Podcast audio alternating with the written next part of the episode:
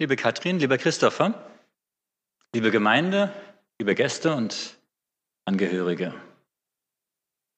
Heute ist euer Tag. Ich weiß es noch, das war vor einigen Jahren, da hatten wir schon mal ein Ereignis, wo ihr im Mittelpunkt standet. Das war nicht hier in der Gemeinde, das war in Kalf, eure Hochzeit. Das war auch ein besonderer Tag, wo ihr einen Bund geschlossen habt. Ein Bund miteinander. Und ich habe gesehen, er hält noch. Ja. Und es ist auch gut so. Ihr habt den Bund mit Gott und untereinander geschlossen. Und heute seid ihr wieder an einem bestimmten wichtigen Punkt. Wollt heute wieder einen Bund schließen. Jeder von euch persönlich mit Gott. Und das ist gut so, das ist wichtig. Ja. Und ähm, es ist auch schön, es freut mich sehr auch, dass wir heute Täuflinge haben, wo auch Gemeindeglieder mit euch Bibelstunden gemacht haben. Es ist schön, dass Vanessa und Benjamin mit euch die Zeit gegangen sind. Ich sage immer wieder, es ist so wichtig, dass nicht nur der Prediger Bibelstunden gibt, sondern auch Gemeindeglieder. Und äh, das ist so gut für die Gemeinde, für einen selbst, für die Täuflinge. Ja. Und natürlich ist es so, dass ohne Gebet kein Mensch sein Leben Gott übergibt. Ohne Gebet niemand sich taufen lässt. Und ich darf euch versichern, für euch ist viel gebetet worden. Sonst würdet ihr heute nicht hier stehen. Ja. am meisten hat eure Mutter für euch gebetet, die Anna. Ja. Und es ist schön, ähm, wenn man sehen darf, dass Gott Gebete erhört, dass Gott Herzen bewegt. Ja. Der heutige Tag ist für euch wichtig. Der Tauftag ist wichtiger als der Geburtstag. Wir feiern manchmal die Geburtstage, aber was haben wir eigentlich zu feiern? Wir können nichts dafür, dass wir geboren wurden. Die Eltern vielleicht, aber wir nicht. Ähm, aber der Tauftag ist eigentlich wichtiger als der Geburtstag. Denn der Geburtstag ist dafür da, damit wir ins Leben gekommen, damit wir das irdische Leben haben. Der Tauftag ist dafür da, damit wir das ewige Leben haben. Das ewige Leben ist ein bisschen wichtiger als das irdische Leben. Vor einigen Jahren hat ein japanischer Automobilhersteller mit dem Slogan geworben, nichts ist unmöglich. Ihr wisst auch schon, wer das war, genau. So sieht man, wie die Werbung wirkt, ne? Auch wenn wir es gar nicht wollen, wir haben es im Kopf. Ja. Auch, es gab auch bestimmte Werbespots dabei, die auch, ja, auf jeden Fall die Leute angeregt haben.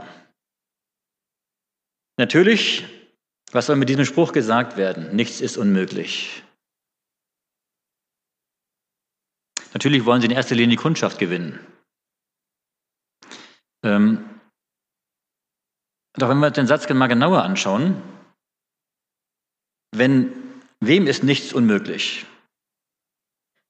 Oder andersrum gefragt, das ist ja neg zweimal negativ. Nichts ist unmöglich, ist zweimal negativ. Andersrum gesagt, wem ist alles möglich? Ähm, sicherlich keinem Automobilhersteller und auch keinem Menschen. Ähm, und wir wollen heute Nachmittag uns Gedanken machen über etwas, was nur Gott möglich ist. Gott gibt Leben und alles Leben besteht in Gott und durch Gott. Aber nicht nur das irdische Leben, auch das neue Leben.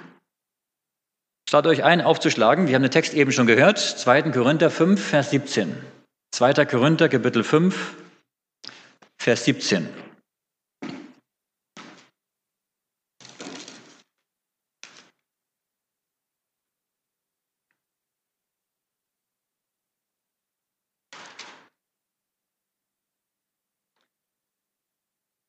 2. Korinther 5, Vers 17. Und ich lese nach der Luther-Übersetzung.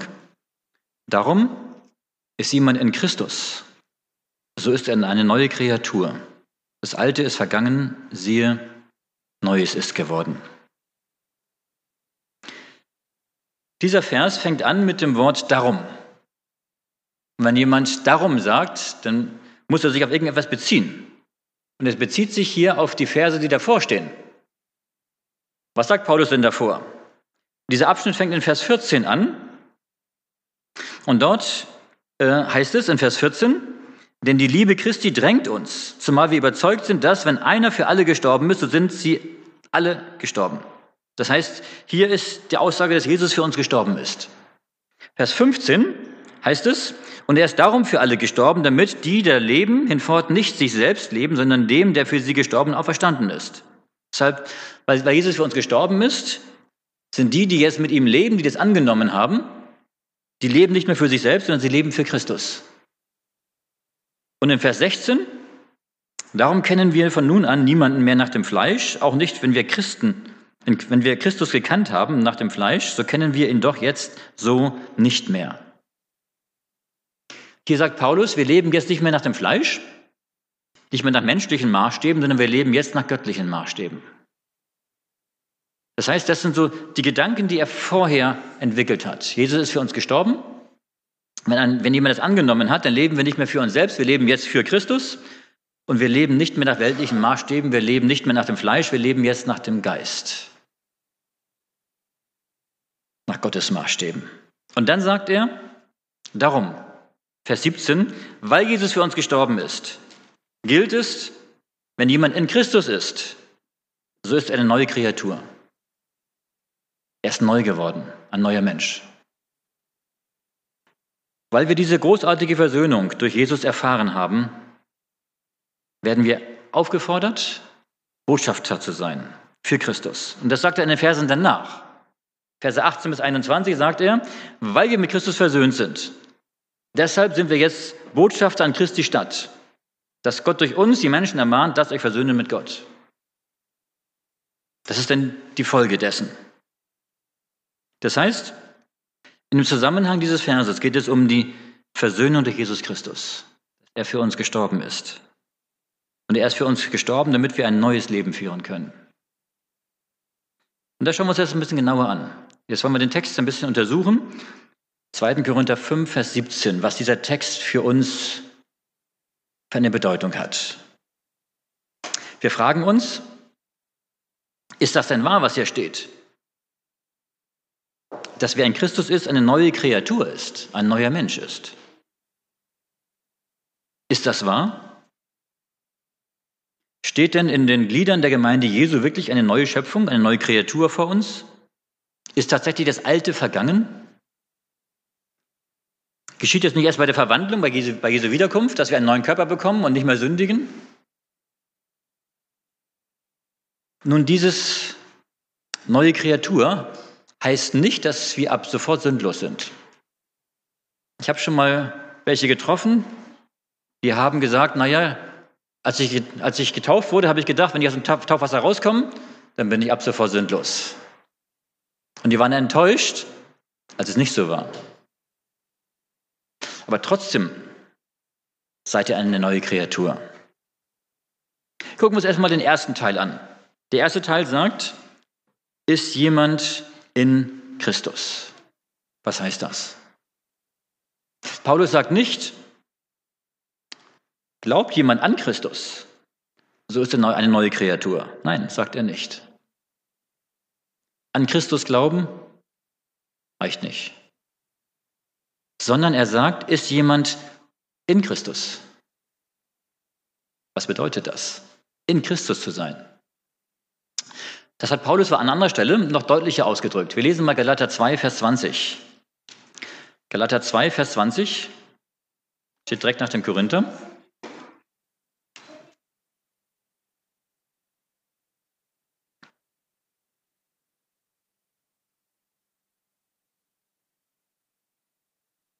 Galater Kapitel 2, Vers 20. Ich lebe, doch nun nicht ich, sondern Christus lebt in mir. Denn was ich jetzt lebe im Fleisch, das lebe ich im Glauben an den Sohn Gottes, der mich geliebt hat und sich selbst für mich dahingegeben. Was heißt es, dass Christus in mir lebt? Oder im Grunde hatten wir gelesen, wenn jemand in Christus ist, das heißt, ich bin in Christus und Christus ist in mir. Das bedeutet, wenn ich mein Leben Jesus übergebe, dass Jesus in mir Wohnung nimmt, dass er in mir wohnt, dass er sein Leben in mir und durch mich auslebt. dass ich eine enge persönliche Beziehung zu Jesus habe. dass er nicht mehr irgendjemand außerhalb von mir ist, jemand Fremdes, sondern er gehört zu mir. Christus in mir und ich in ihm. Ähm, und wie geschieht das? Wie kann man in Christus sein? In Christus können wir sein, indem wir unser Leben Gott ganz übergeben, indem wir uns ganz für ihn entscheiden, indem wir uns entscheiden, unseren Willen, seinen Willen unterzuordnen, indem wir einen Bund mit ihm eingehen. Und dieses in Christus sein beschreibt er im Römerbrief, Römer Kapitel 6. Und da sind wir genau bei dem Thema, was auch heute der Mittelpunkt unserer, unseres Gottesdienstes ist, nämlich beim Thema Taufe. Römer Kapitel 6, Römer 6, Verse 3 bis 6. Da sagt Paulus, oder wisst ihr nicht, dass alle, die wir auf Christus Jesus getauft sind, die sind in seinen Tod getauft.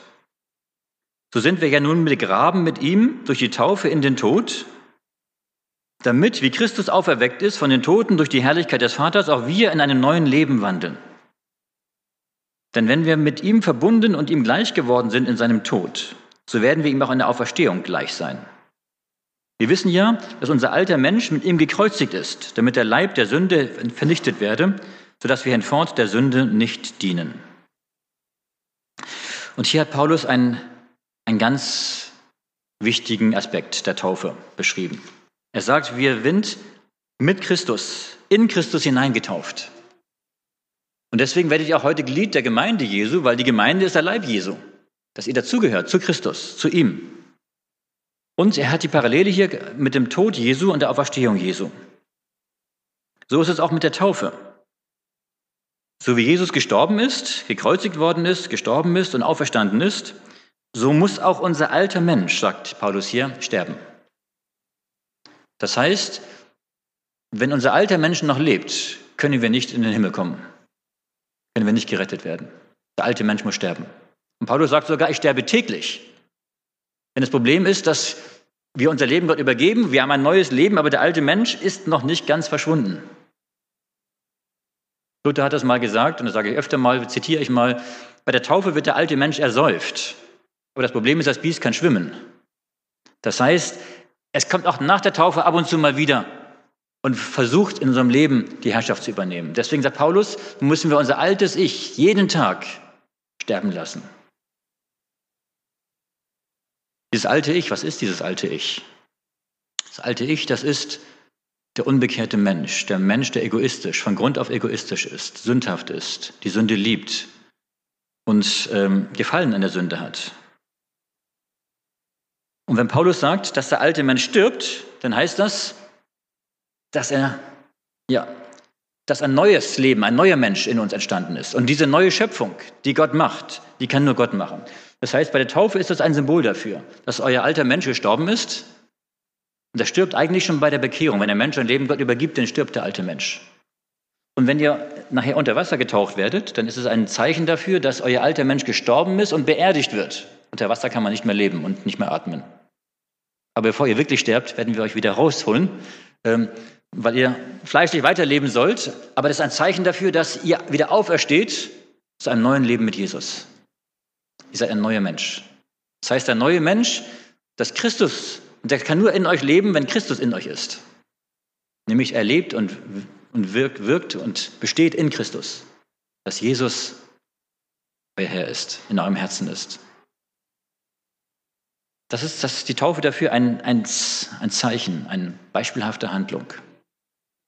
Ähm, natürlich ist es so, dass wenn der alte Mensch wieder versucht, trotz der Taufe wieder in eurem Leben Gestalt zu gewinnen, dann ist mir die Frage, welchen Menschen füttern wir mehr? Wenn wir den alten Menschen mehr füttern, indem wir Dinge, uns mit Dingen beschäftigen, die den alten Menschen gefallen, mit Sünde und mit anderen Dingen, dann wird der alte Mensch immer stärker werden und irgendwann wird unser alter Mensch unser Leben wieder beherrschen. Wenn wir aber den neuen Menschen mehr füttern, das heißt also, das geistliche Leben, dass Jesus in uns wohnt, uns mit guten Dingen beschäftigen, mit der Bibel, mit Beziehung zu Jesus, mit dem Gebet, dann wird unser neuer Mensch stärker werden und er wird unser Leben beherrschen. Und dann werden wir ganz automatisch nach Jesu Bild verwandelt werden und Jesus ähnlicher werden. Der alte Mensch schafft es nicht, kann es aus eigener Kraft nicht. Deswegen Paulus wieder zurück zum Korintherbrief, 2. Korinther 5, Vers 17. Ist jemand in Christus? Ihr seid schon seit eurer Bekehrung in Christus. Ihr werdet nachher auch ein Zeugnis geben, wo ihr auch ein bisschen davon erzählen werdet. Ähm, aber heute wird das in Christus sein, zeichenhaft dargestellt und mit einem Bund mit Gott besiegelt.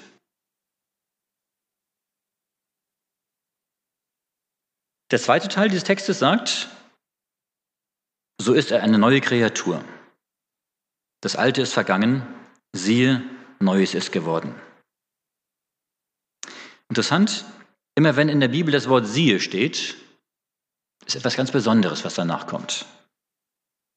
Zum Beispiel, Johannes der Täufer hat gesagt, siehe, das ist Gottes Lamm. Das ist eine seiner wichtigsten Aussagen, weil das die Aufgabe seines Lebens war auf Jesus, das Lamm Gottes, hinzuweisen. Deswegen war das mit dem Siehe. Siehe heißt, schaut drauf, nehmt, beachtet das, das ist wichtig. Das ist Gottes Lamm. Oder Jesus sagt, siehe, ich bin bei euch alle Tage bis an der Weltende. Das ist so wichtig. Jesus sagt, achtet drauf, beachtet es. Siehe, ich bin bei euch. Und Paulus gebraucht das Wort siehe ganz selten. Aber wenn er es gebraucht, dann ist es ganz wichtig. Und hier sagt er, siehe, Siehe, Neues ist geworden. Ihr seid neu geboren, neue Menschen.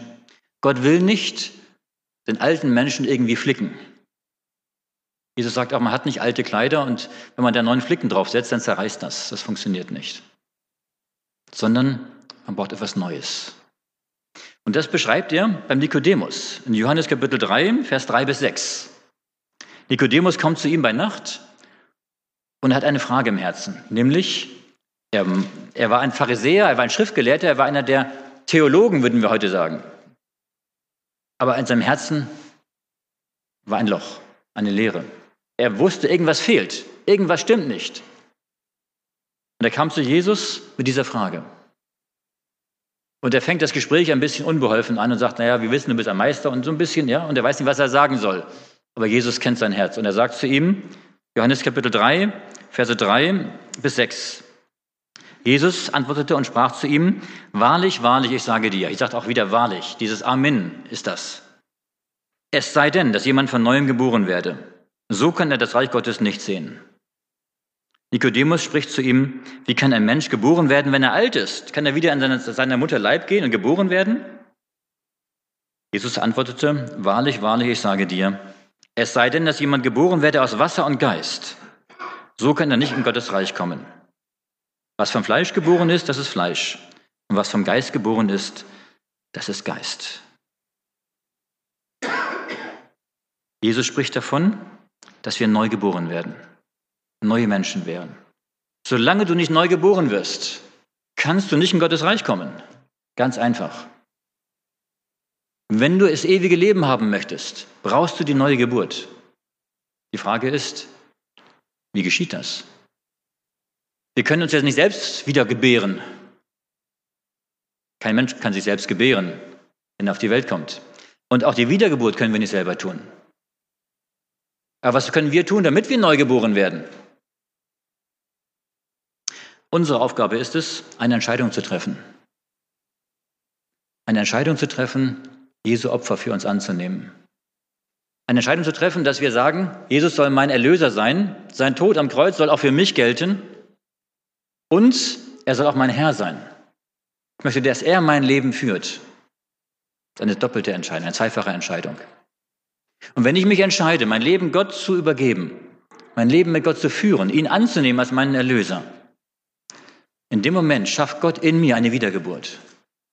In dem Moment macht Gott aus mir einen neuen Menschen. Gottes Aufgabe, Gottes Sache in mir. Aber das kann er nur machen, wenn ich mich, wenn ich bereit bin, dass mein alter Mensch stirbt. Dann macht Gott in mir einen neuen Menschen.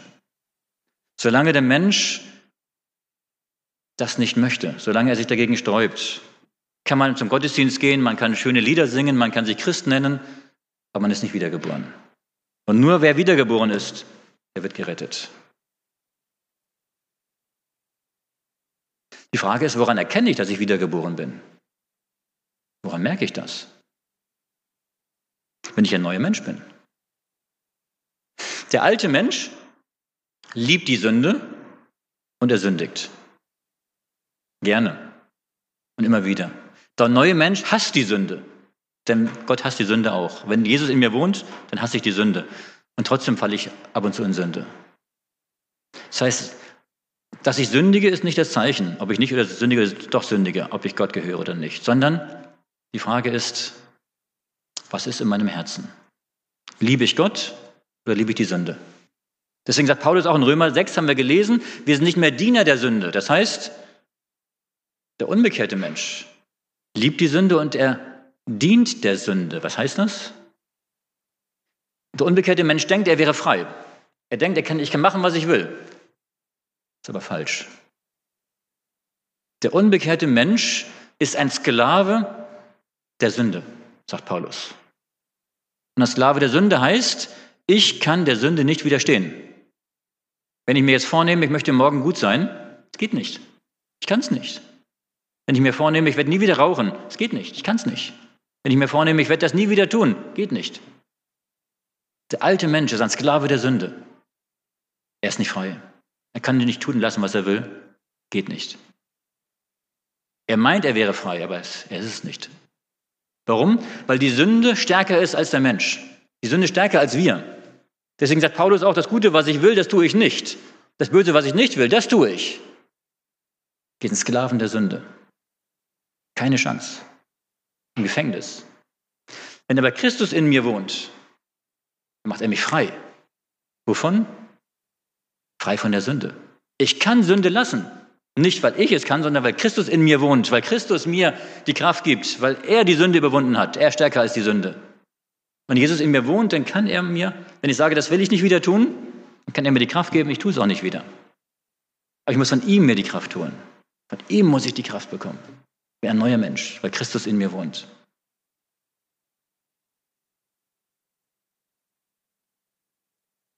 Um einen verlorenen Sünder in eine neue Kreatur zu verwandeln, sagte jemand mal, ist die gleiche schöpferische Kraft notwendig, wie ein neues Leben zu schaffen. Wir können, der Mensch kann kein Leben schaffen. Die Wissenschaftler können Leben untersuchen und gucken, was Leben ist. Sie können an den Genen rummanipulieren oder was heißt bei den Impfungen sehen, da auch manche Dinge äh, manipulieren. Aber der Mensch kann kein Leben schaffen. Er kann kein Grashalm zum Leben schaffen. Es geht nicht. Wir können zwar Leben weitergeben durch, durch Zeugung und Geburt, aber Leben schaffen kann nur Gott. Und so kann Gott, nur auch nur Gott, einen Menschen neu machen. Deswegen sagt Jesus auch, was vom Fleisch geboren ist, ist Fleisch. Das heißt, jeder der Mensch, der geboren worden ist, der lebt dieses Leben dieser Welt. Aber was vom Geist geboren ist, wer nie wiedergeboren ist, der lebt mit Gott im Geist. Und der hat das ewige Leben. Ihr habt es erkannt, ihr habt euer Leben Gott gegeben. Und heute werdet ihr das an der Taufe zeigen. Wiedergeboren sein heißt nicht, dass ich gleich ein ausgewachsener, vollkommener Christ bin. Natürlich, die Sündlosigkeit ist das Ziel, was wir haben, denn wir hassen ja die Sünde. Das heißt nicht, dass wir ab sofort sündlos sind, sondern wir sind auf dem Weg mit Jesus. Das ist wie bei einem Baby. Wenn ein, wenn ein Mensch geboren wird, dann ist das nicht, das ist ein, ein ganzer Mensch, aber ein Baby ist nicht gleich ein ausgewachsener, mündiger Bürger. Das braucht viel Zeit, das braucht viel Geduld. Man fällt immer wieder hin, es braucht viel Mühe und äh, ja, es ist nicht, es ist das Schwierigste im Leben, einen Menschen zu erziehen. Ja. Aber so ist es auch mit dem Geistlichen. Wer geistlich neugeboren ist, ist nicht gleich ein vollkommener Christ, sondern er ist ein geistliches Baby. Und er braucht Pflege und er braucht ein bisschen, bisschen Watte drumherum, dass er sich nicht stößt und wenn er mal hinfällt, dass er wieder aufgeholfen wird. Es ist ein Wachstumsprozess in Christus. Deswegen muss man auch mit sich selbst manchmal Geduld haben. Manchmal würde man gerne schon weiter sein. Das ist wie bei den Kindern. Die Dreijährigen möchten ganz schön abwaschen helfen. Aber sie lassen noch jeden Teller wieder fallen, deswegen sagt die Mutter, lass, lass nicht lieber machen. Ja? Also, das heißt, die Kinder möchten gern schon groß sein, die möchten gern schon alles das tun, was die Erwachsenen machen, weil sie es nachmachen, was die Erwachsenen machen. Das ist gut so. Der Wunsch der Kinder, dadurch ist der Wunsch da und dadurch ist ihr Ziel da und sie möchten das gerne und dadurch wachsen sie dahin. So ist es auch mit dem Christ. Wir möchten gerne schon vollkommen sein. Wir möchten gerne schon alles können und, und keine Fehler mehr machen. Und es, es wäre doch schön. Ne? Ja. Aber es ist ein Wachstum. Aber je mehr wir in Jesus sind, je mehr wir mit Jesus verbunden sind, je enger wir mit ihm verbunden sind, desto schneller wird das Wachstum sein. Das können wir selbst mit, mit beeinflussen. Ja, wir haben das Vorrecht, wenn Jesus in uns wohnt, Jesu Bild, Jesu Ebenbild ähnlich zu werden.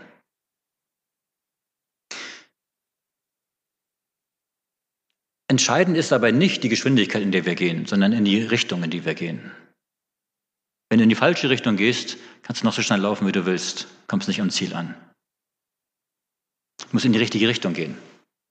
Dann kann es sein, wenn du langsam gehst, dass es länger dauert, bis du ankommst. Und du kommst an. Deswegen entscheidend ist die Richtung, dass wir mit Jesus leben. Ich habe am Anfang gesprochen, dass ihr vor einigen Jahren hier auch eure Hochzeit gefeiert habt. Und die Taufe ist mit der Hochzeit vergleichbar. Es ist auch ein Bund. Die Hochzeit ist ein Bund, den man schließt miteinander und mit Gott. Es ist ein öffentliches Bekenntnis zum Partner. Deswegen legt man auch ein Bekenntnis ab. Man verspricht sich die Treue. Und auch eine Namensänderung. Ich glaube, du, Katrin, hast von Christopher den Namen angenommen. Ne? Heute ist es manchmal auch andersrum. Aber meistens ist es auch so, dass die Frau noch den Namen des Mannes annimmt, den Nachnamen. Ähm, manchmal haben sie auch mal Doppelnamen, das ist je nachdem, wie es gerade auch im Land üblich ist. Ähm, und so ist auch die Taufe. Die schließt einen Bund mit Gott. Im Alten Testament war das Bundeszeichen die Beschneidung. Im Neuen Testament ist das Bundeszeichen die Taufe. Ähm, das heißt, ihr versprecht Gott heute eure Treue, werden wir gleich hören, Taufbekenntnis. Und Gott verspricht euch die Treue. Das macht er wirklich. Auch wenn wir ihn nicht hören, aber er macht es heute.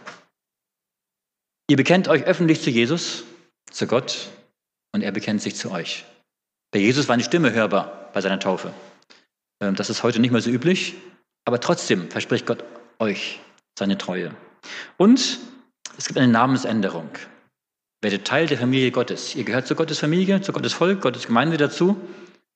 Und ihr werdet heute eigentlich Christen. Ein Christ ist jemand, der Christi Namen trägt, seinen Namen angenommen hat. Ja. Ähm. Und deswegen ähm, ist die Taufe so wichtig. Deswegen sagt Jesus auch, wer glaubt und getauft wird, der wird selig. Weil die Taufe der Ausdruck dafür ist, dass wir neu geboren sind. Denn die Neugeburt, sagt Jesus, ist die Bedingung für, fürs ewige Leben. Und die Taufe genauso. Weil die Taufe nur zum Ausdruck bringt, dass ich neu geboren bin, dass ich Gottes Kind bin. Und das wollt ihr heute tun. Es ist schön, dass ihr diesen Bund mit Gott schließt. Eine neue Kreatur. Ihr braucht eine tägliche Erneuerung. Denn der neue Mensch, der seit eurer Bekehrung eigentlich schon da ist, der heute sichtbar auch in Symbolhandlung gezeigt wird, er muss jeden Tag erneuert werden in der Beziehung zu Jesus. Nichts ist unmöglich. Bei Gott nichts. Was dem Menschen nicht möglich ist, sich selbst zu ändern, sich selbst neu zu schaffen. Die Wissenschaft versucht es, sich selbst neu zu schaffen, ewiges Leben zu kreieren. Das wird nie funktionieren. Bei Gott ist es möglich. Und Gott möchte euch neu schaffen. Nach der guten Nachricht heißt es in diesem Text, wer zu Christus gehört, ist ein neuer Mensch geworden. Was er früher war, ist vorbei. Etwas ganz Neues hat begonnen. Das wünsche ich euch, dass ihr das heute erlebt bei der Taufe und dass ihr das auch in eurer Zukunft erlebt. Und dazu ist auch der Heilige Geist da. Denn bei der Taufe wird auch der Heilige Geist gegeben. Petrus sagt, wenn wir uns taufen lassen, dass Gott seinen Heiligen Geist gibt. Und der Heilige Geist ist dafür da, damit ihr in Christus bleibt. Damit ihr in ihm wachsen könnt. Damit das Neue, was in euch begonnen hat, ständig da bleiben darf. Deswegen wünsche ich uns, wünsche ich euch Gottes Segen für diese Taufe und uns auch, dass wir, wenn wir getauft sind, unseren eigenen Bund mit Gott, den wir geschlossen haben, uns wieder bewusst wird, unser Versprechen, was wir Gott gegeben haben. Und wenn wir noch nicht getauft sind, ist heute die Gelegenheit, eine Entscheidung zu treffen. Ja zu sagen. Jesus unser Herz einzulassen. Neugeboren zu werden. Amen.